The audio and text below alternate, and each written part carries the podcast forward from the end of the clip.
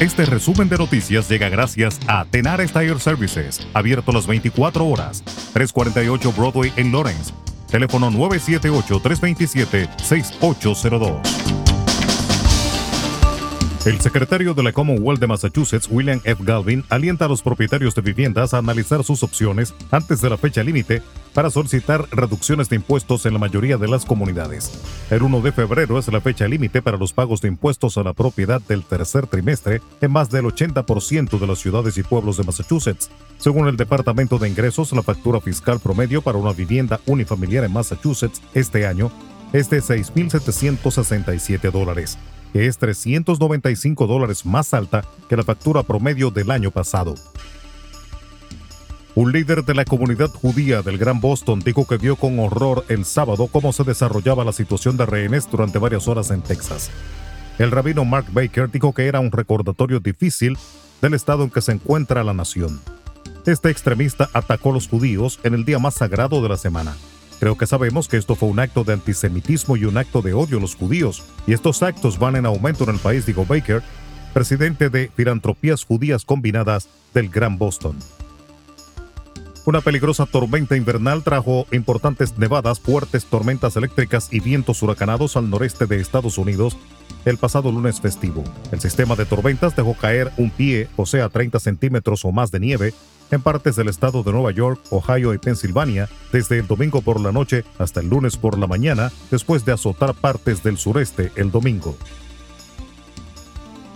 El Comité de Energía y Recursos Naturales del Senado de Estados Unidos llevará a cabo una audiencia el 1 de febrero para examinar la situación de los territorios estadounidenses. Será la primera sesión para discutir de forma abierta asuntos relacionados a Puerto Rico y los demás territorios desde febrero de 2019, cuando la comisión, presidida entonces por la republicana Lisa Murkowski, escuchó a los gobernadores de los territorios.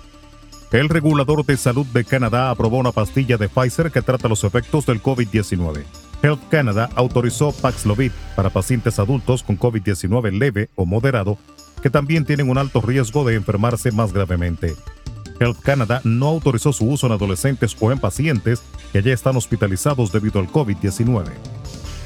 En República Dominicana, el conocimiento de medida de coerción contra Alexis Villalona, conocido como el abusador de Baní, acusado de agredir a una mujer durante un incidente por asuntos de tránsito el pasado 31 de diciembre, fue aplazado para el jueves 20 de enero a las 9 de la mañana. La audiencia fue aplazada debido a que el juez acogió el pedimento de la defensa de Villalona, alegando que necesitaba más tiempo para poder estudiar a profundidad el expediente acusatorio.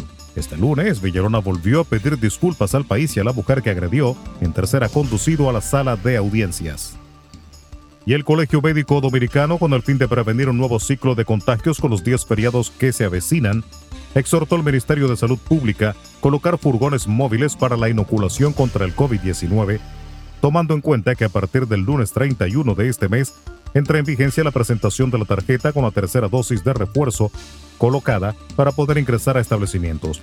El presidente del CMD, Senencaba, dijo que pese a que no han respondido a sus peticiones, seguirán insistiendo ya que el país aún no está en condiciones de bajar la intensidad con las medidas sanitarias.